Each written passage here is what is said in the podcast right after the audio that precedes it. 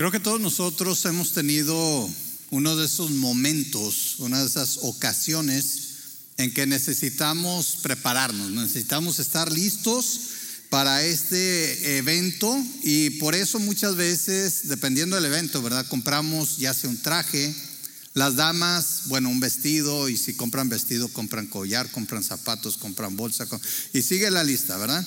Los hombres con el traje y a lo mejor hasta rentado y los zapatos de siempre. Bueno, ese es otro asunto. Pero el chiste es de que nos preparamos. Y si nos preparamos es que queremos estar listos para la ocasión. Si se trata de un viaje, aquellas vacaciones tan merecidas, porque yo no sé por qué siempre pensamos que merecemos las vacaciones, ¿verdad? Las vacaciones siempre son merecidas, decimos, pero te acabas de ir hace una semana, no le hace, ya estoy cansado, ¿verdad?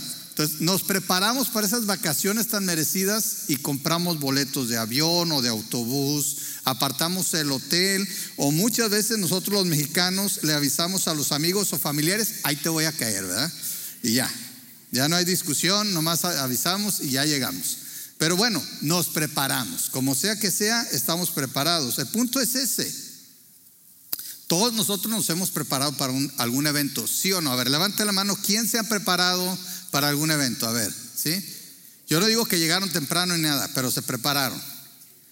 Bueno, lo más triste es cuando sabemos del evento, sabemos que va a pasar, reconocemos que es importante, pero nos agarra descuidados. Así nos ha pasado, o tal vez nomás me ha pasado a mí. Pero a veces nos agarran descuidados estos eventos porque llegan más rápido lo que pensamos. Eh, sabemos que tenemos tiempo, pero ya cuando acordamos ya está aquí. Es más, ya pasó.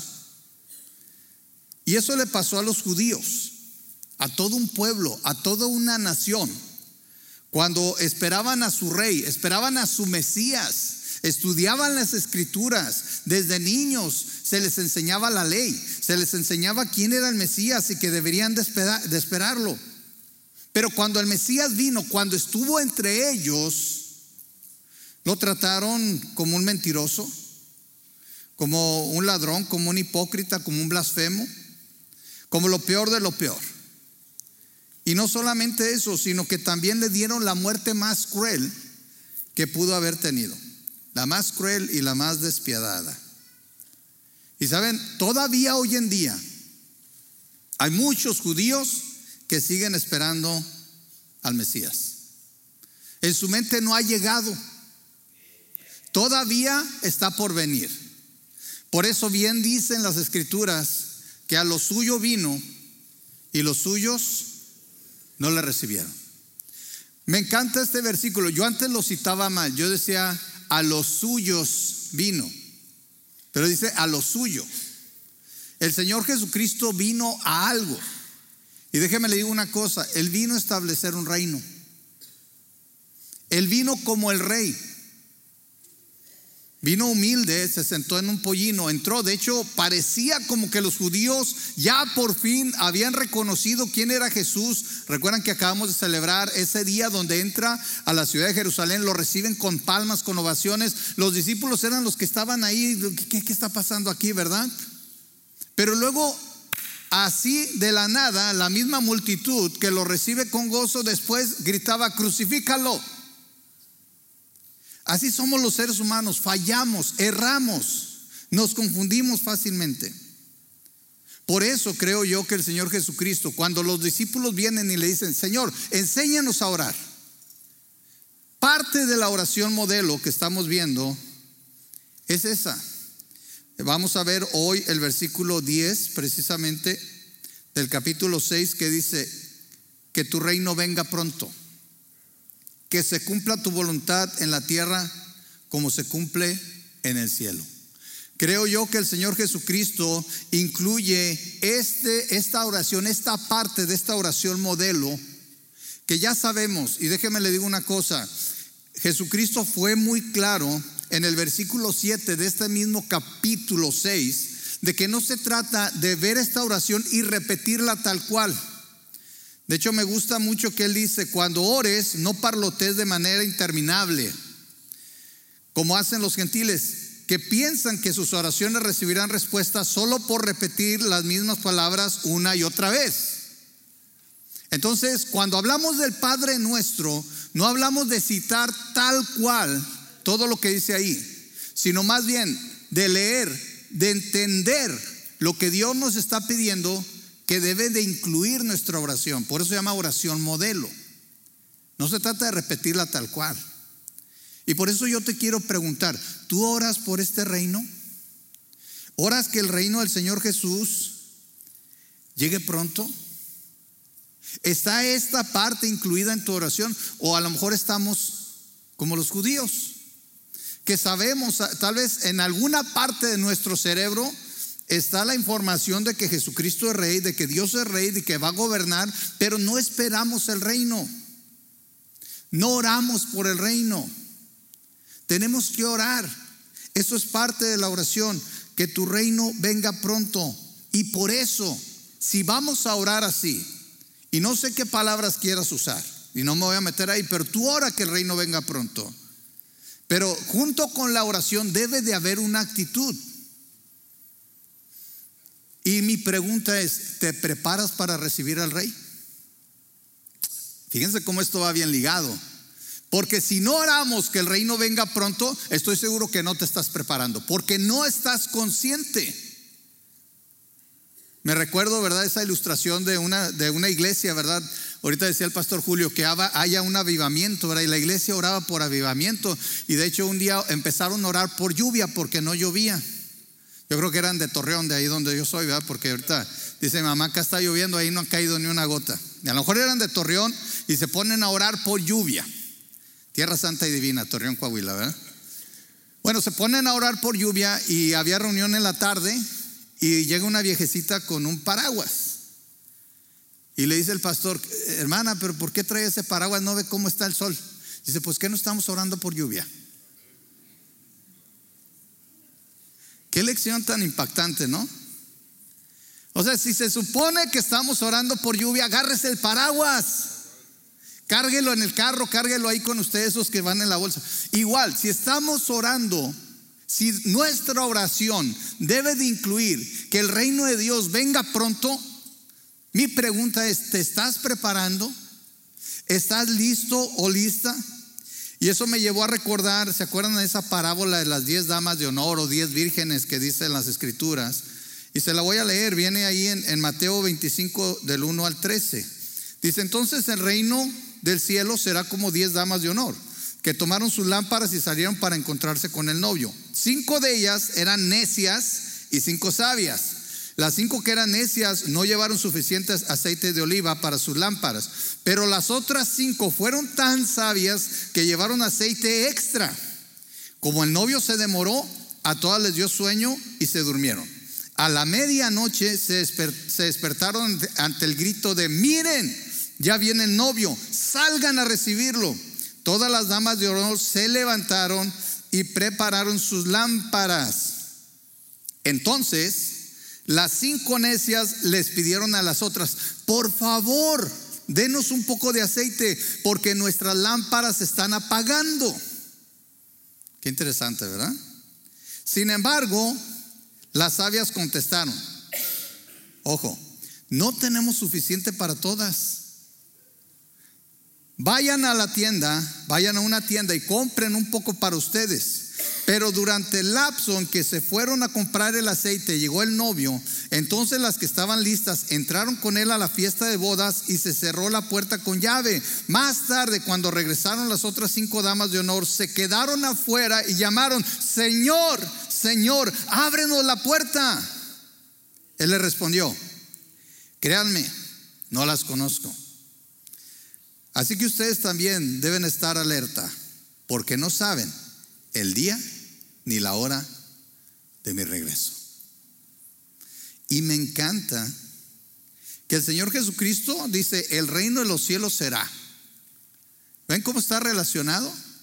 Ahora, no me voy a meter en detalles si cinco eran salvas y cinco no eran salvas. El punto es estar listos.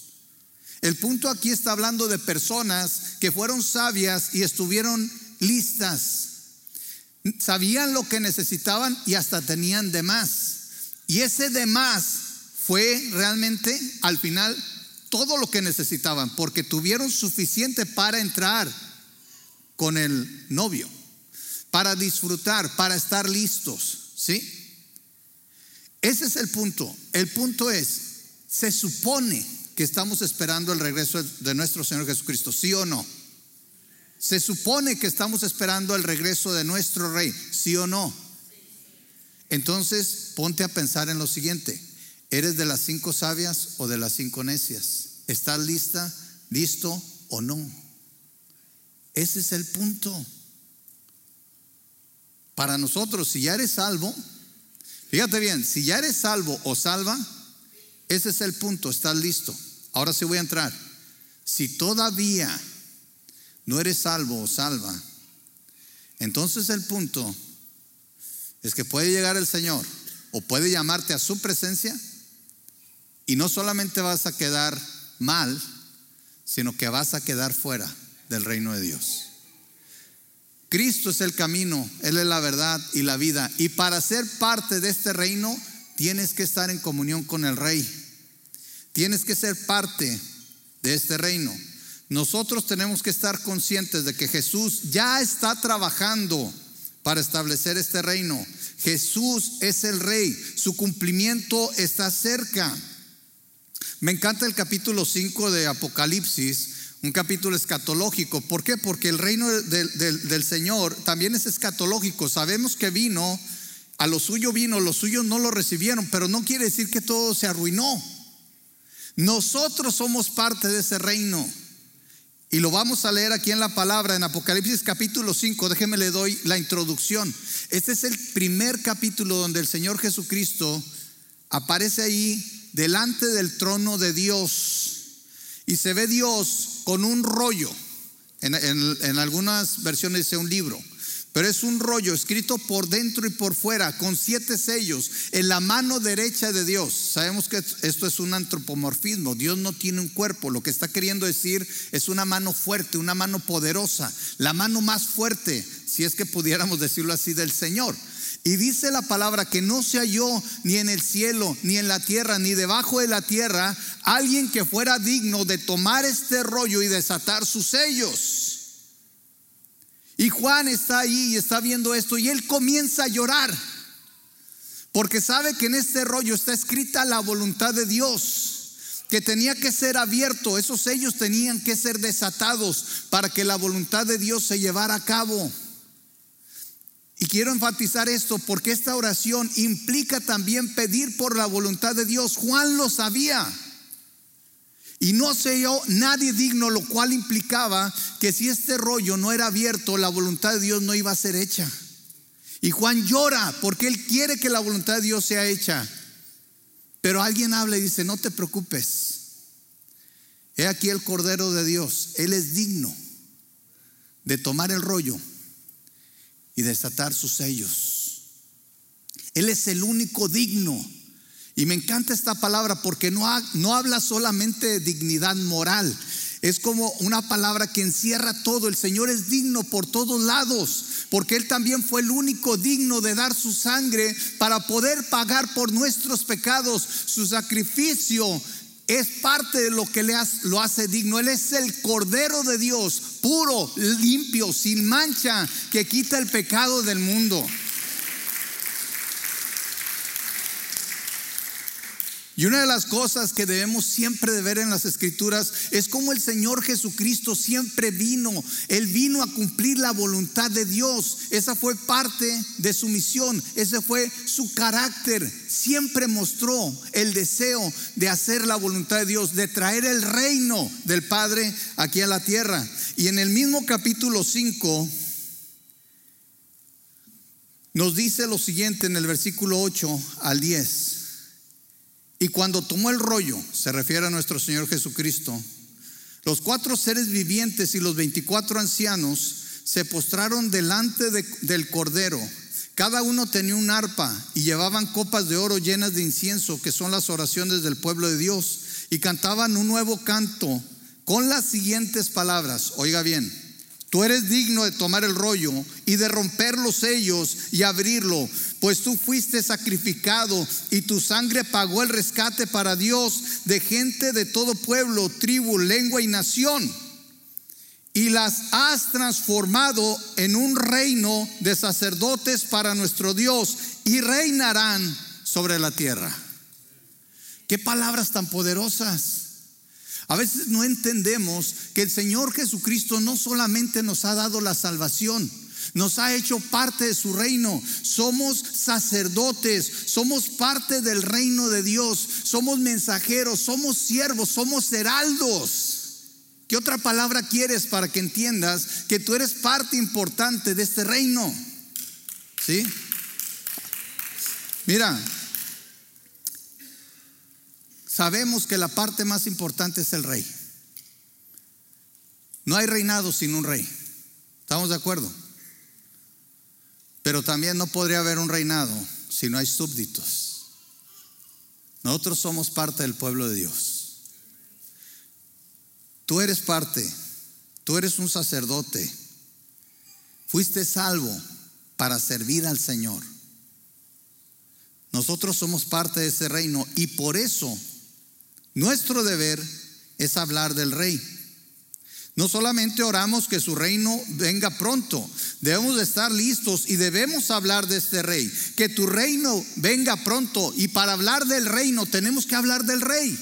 Me encanta que en la Biblia tenemos muchos ejemplos de personas que entendieron esto. Realmente ellos sabían que tenían que hablar de la maravillosa persona que es nuestro Señor Jesucristo. ¿Se acuerdan de la mujer, la samaritana? Que el Señor le pide agua. Lo acabamos de ver en Juan, ¿verdad? ¿Qué hizo esta mujer? La mujer, después de que tiene esta conversación con Jesucristo y, ella se da cuenta que Él es el Mesías, Él es el que habían estado esperando, deja su cántaro, dice Juan 4, 28 al 30. La mujer dejó su cántaro junto al pozo y volvió corriendo a la aldea mientras les decía a todos, vengan a ver a un hombre que me dijo todo lo que he hecho en mi vida. ¿No será este el Mesías? Yo creo que esta es una pregunta retórica. Ella ya sabía que era el Mesías. Es más bien como decir, es el Mesías, pero yo quiero que tú lo reconozcas. ¿Qué pasó? La gente salió de la aldea para verlo. ¿Cuándo fue la última vez que hablaste del rey? Tenemos también el ejemplo de un endemoniado que después de ser salvo se quiso venir con Jesús. Pero Jesús le pidió que hablara con los suyos. ¿Saben que este hombre habló de Jesús en 10 ciudades? A lo mejor en su Biblia dice Decápolis, ¿verdad? 10 ciudades. Fíjense lo que dice eh, Marcos 5, 18 al 20. Mientras Jesús entraba en la barca, el hombre que, le había estado, eh, que había estado poseído por los demonios le suplicaba que le permitiera acompañarlo. Pero Jesús le dijo, no. Se oye un poco duro, ¿verdad? No, ve a tu casa y a tu familia y diles todo lo que el Señor ha hecho por ti y lo misericordioso que ha sido contigo. Así que el hombre salió a visitar las diez ciudades de esa región y comenzó a proclamar las grandes cosas que Jesús había hecho por él. Y todos quedaban asombrados de lo que decía. Yo no sé si tenía familia, digo, si tenía familia en 10 ciudades, pues era una familia muy grande, ¿verdad? muy prolífera. Pero él no se detuvo. Yo no sé si acabó con la familia y siguió con los amigos y después se fue y hasta desconocidos, que es lo más probable. Pero me encanta que este hombre entendió y fue obediente. Jesús, él quería ir con Jesús y Jesús le dice, no, mejor quédate, habla con tu familia, háblales de mí, háblales del rey, háblales de lo misericordioso que he sido contigo. ¿Cuándo fue la última vez que hablaste de la misericordia de Dios en tu vida? Sabes, dice la palabra que las misericordias de Dios son nuevas cada mañana. Todos los días el Señor tiene misericordia de nosotros, ¿sí o no? Entonces todos los días tenemos el privilegio de hablar de las misericordias de Dios, porque son nuevas. No es como dicen en inglés, same old, same old, o sea, no es lo mismo.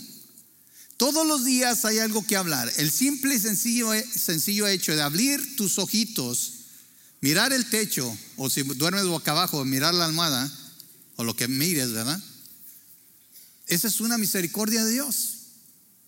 A lo mejor miras todo verde, ¿verdad? Son, hay que limpiarse los ojos de vez en cuando. Ahora, mientras oramos que venga el reino de Dios pronto, dijimos, tenemos que estar listos tenemos que hablar del rey, pero también tenemos que servir al rey. ¿Estás de acuerdo? Tenemos que servir, tenemos el privilegio de mientras esperamos trabajar para el rey. No, pero yo qué hago, hermano? Mira, Dios tiene algo especial para ti. Yo no sé y no te voy a decir exactamente qué es, pero Dios tiene algo especial para ti. Si oramos que tu reino venga pronto, ¿qué es la segunda parte que dice? Que se cumpla tu voluntad en la tierra. ¿Sí o no? Es lo que dice la oración, ¿no?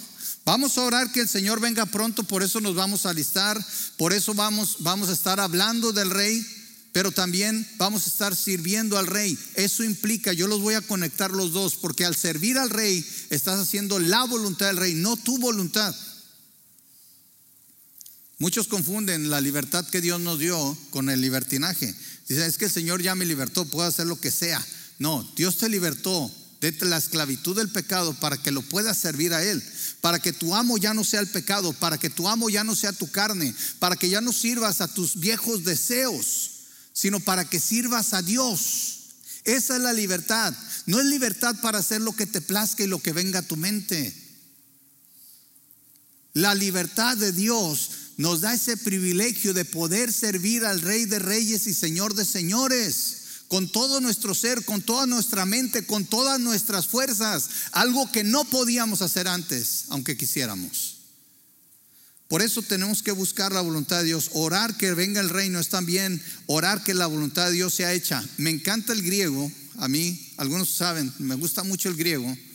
Porque cuando ve uno los verbos en griego se da cuenta de muchas cosas, participios, artículos, todo eso. El que lea entienda y el que no, no, no, nomás escuche lo siguiente. El verbo aquí viene en una voz pasiva. ¿Qué quiere decir? La voluntad de Dios no se va a hacer sola, ¿verdad que no? Nosotros los mexicanos tenemos eh, maneras que usamos los verbos bien chistosas, porque si, si, si yo tiro mi tablet, puedo decir, ah, se cayó. ¿Verdad? ¿Verdad que así decimos? se cayó. Y, cuando los americanos aprenden español, dice, pero no se cayó sola, tú la tumbaste, ¿verdad? Pero uno dice, ah, se cayó. Bueno, no pensemos así de la voluntad de Dios. La voluntad de Dios no se va a hacer sola. Alguien la tiene que hacer. Alguien la tiene que llevar a cabo. Y a lo mejor tú puedes decir, bueno, pues Dios. Ah, claro, Dios. Pero ¿a poco un rey sale y hace todo? ¿Qué tiene el rey? Siervos, ¿verdad? Sirvientes. Tiene todo un ejército. Y el rey da la orden y los siervos salen. El ejército sale. Y aunque el rey salga también, tiene muchos siervos. Mis hermanos, cuando oramos que la voluntad de Dios sea hecha, tienes que estar dispuesto a hacer la voluntad de Dios. Porque Dios puede decir, ah, entonces esto te toca a ti. ¿Cuándo fue la última vez que estuviste consciente de, tu parte en la voluntad del rey? Miren, nosotros voy a dar tres cosas de cómo nosotros podemos cumplir la voluntad de Dios. Primero, corporativamente. ¿Qué quiere decir? Como iglesia. Como iglesia podemos hacer la voluntad de Dios todos juntos. Mateo 28, 19 y 20, ya sabemos, es la gran comisión que está dada a todo creyente, pero también como iglesia tenemos que cumplirlo. Dice, por tanto vayan, hagan discípulos a todas las naciones, bautizándolos en el nombre del Padre, del Hijo y del Espíritu Santo. Enseñen a los nuevos discípulos a obedecer todos los mandatos que les he dado. Tengan por seguro esto, que estoy con ustedes siempre hasta el fin de los tiempos. Yo creo que esa es parte de la naturaleza de la iglesia, hacer discípulos. Y saben que esa es la misión de Calvary. ¿Cuál es la misión de Calvary? hacemos discipuladores, ¿verdad? No solo discípulos, sino gente que discipula. Para la gloria de Dios, aquí en Macale no, entre las naciones. La gran comisión hay que cumplirla. Tenemos que hacer y podemos hacer la voluntad de Dios como creyentes. Ahora, ¿a qué me refiero? A que a veces nosotros decimos, es que yo no sé si la voluntad de Dios es que haga esto o aquello. Miren, hay cosas en la Biblia que son clarísimas, que todo creyente debe de hacer, ¿sí o no? Y le voy a leer algunas, ¿sí? Le voy a leer, por ejemplo, todo creyente, aquí por eso yo le decía, usted tiene algo que hacer aquí. A todo creyente, Dios le dio un don o dos o tres o más dones espirituales para el servicio. ¿Qué dice Efesios 4, 11 al 13? Ahora bien, Cristo dio los siguientes dones a la iglesia, los apóstoles, los profetas, los evangelistas, los pastores, los maestros. Ellos tienen la responsabilidad de preparar al pueblo de Dios para que lleve a cabo la obra de Dios y edifique la iglesia, es decir, el cuerpo de Cristo. Ese proceso continuará hasta que todos alcancemos tal unidad de nuestra fe y conocimiento del Hijo de Dios que seamos maduros en el Señor, es decir, hasta que lleguemos a la plena y completa medida de Cristo. Como iglesia tenemos una misión, hacer discípulos, pero también dentro de la iglesia, como individuos, todos nosotros recibimos un don.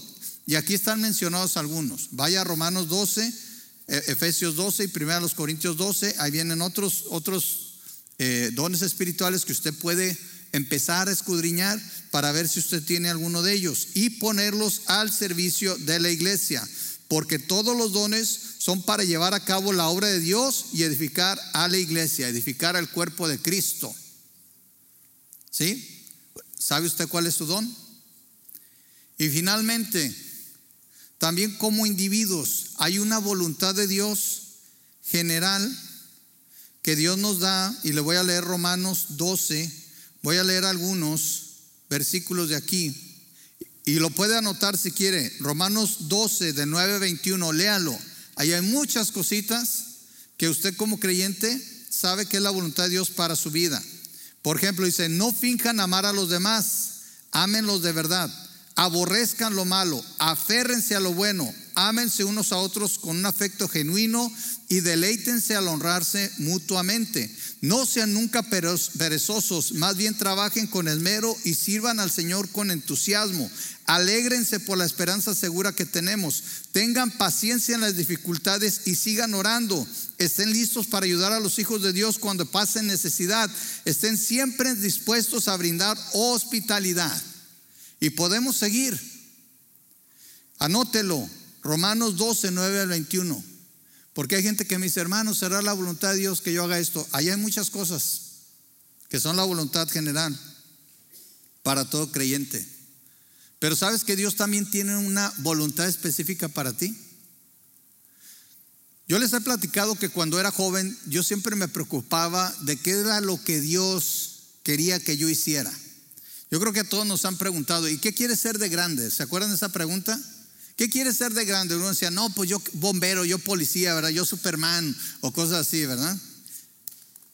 Y yo te preguntaría, ya llegué a grande y, sé lo que soy en Cristo. Y esa es una gran ventaja.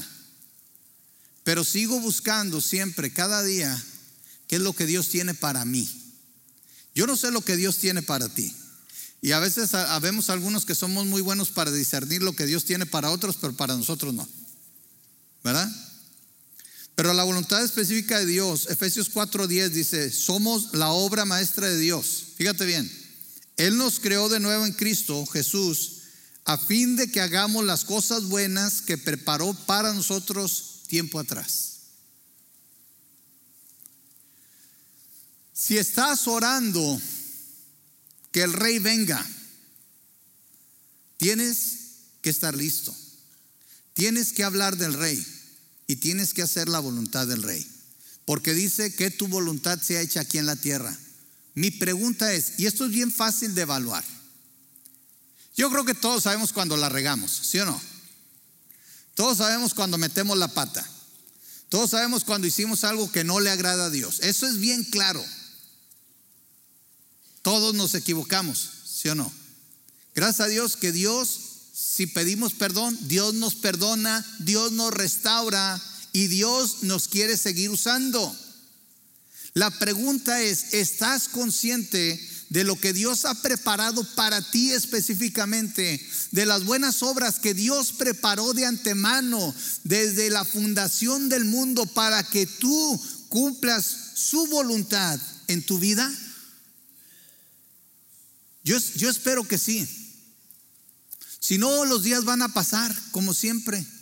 Y si eres como yo, a mí, a mí me encanta mi rutina. Yo tengo mi rutina. Yo me levanto a cierta hora, hago ciertas cosas a cierta hora, ¿verdad?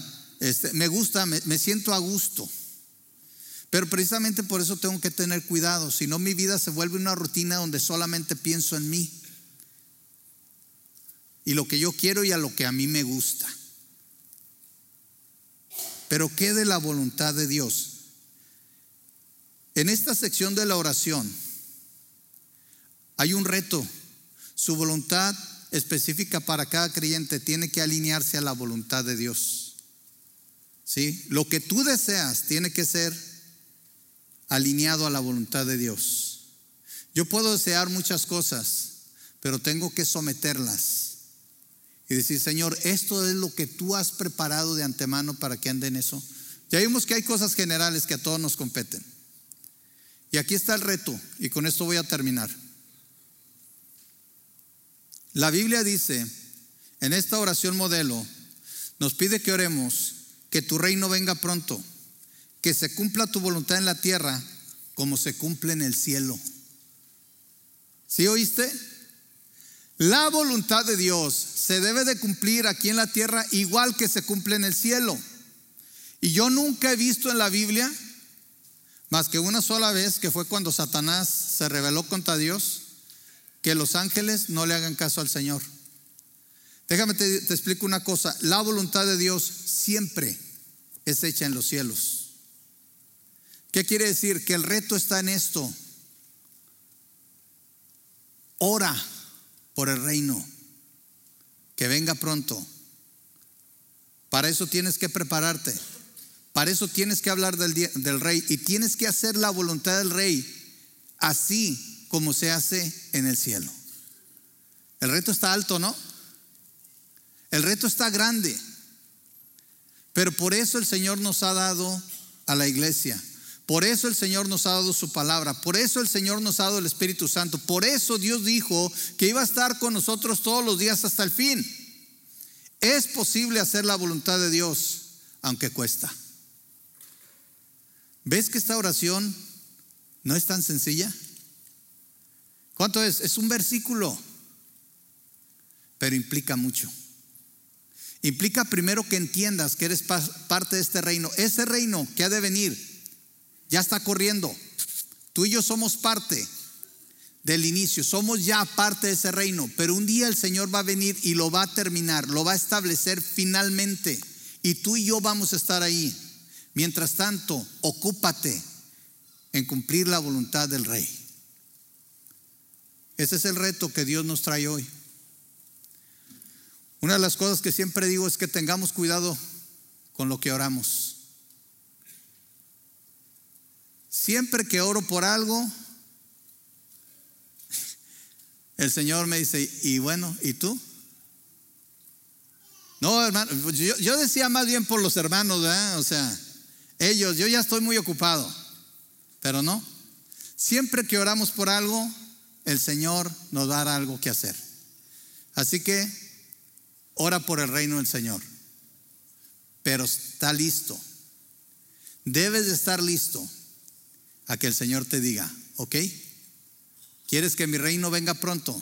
Entonces, esto es lo que hay que hacer. Vamos a orar, yo les invito a que oremos. Pueden pasar aquí al frente si quieren orar. Yo quiero que pidamos que el reino venga, que la voluntad de Dios sea cumplida aquí en la tierra, así como en el cielo. Pero mis hermanos, que esto también implique que tú estás listo, que tú estás preparado, que estás consciente y que quieres que la voluntad del rey se cumpla en tu vida. Vamos a orar. Señor, te agradecemos tanto por este tiempo. Gracias por este reto tan grande que nos das. Señor, porque al orar estamos tratando de estar en, en sintonía contigo, porque al pedir estamos dispuestos a dar. Porque al reconocer tu reino, estamos dispuestos a seguirte como rey. Porque al pedir que tu voluntad sea hecha, estamos dispuestos a sacrificar lo que sea para poder hacerla. Gracias Dios, que nos das el poder y la persona de tu Espíritu Santo para ayudarnos, para guiarnos. Que nos das tu palabra, Señor, que nos instruye. Que estás con nosotros todos los días hasta el fin. Y por eso podemos estar seguros de que aunque este reto es grande, es posible. Que tu voluntad, Señor, sea hecha aquí en la tierra, así como es hecha en los cielos. Y que así como los ángeles te sirven y te obedecen, que nosotros también te obedezcamos y te sirvamos con todas nuestras fuerzas, con toda nuestra mente, con todo nuestro ser. Te lo pedimos en el nombre de nuestro Señor Jesucristo.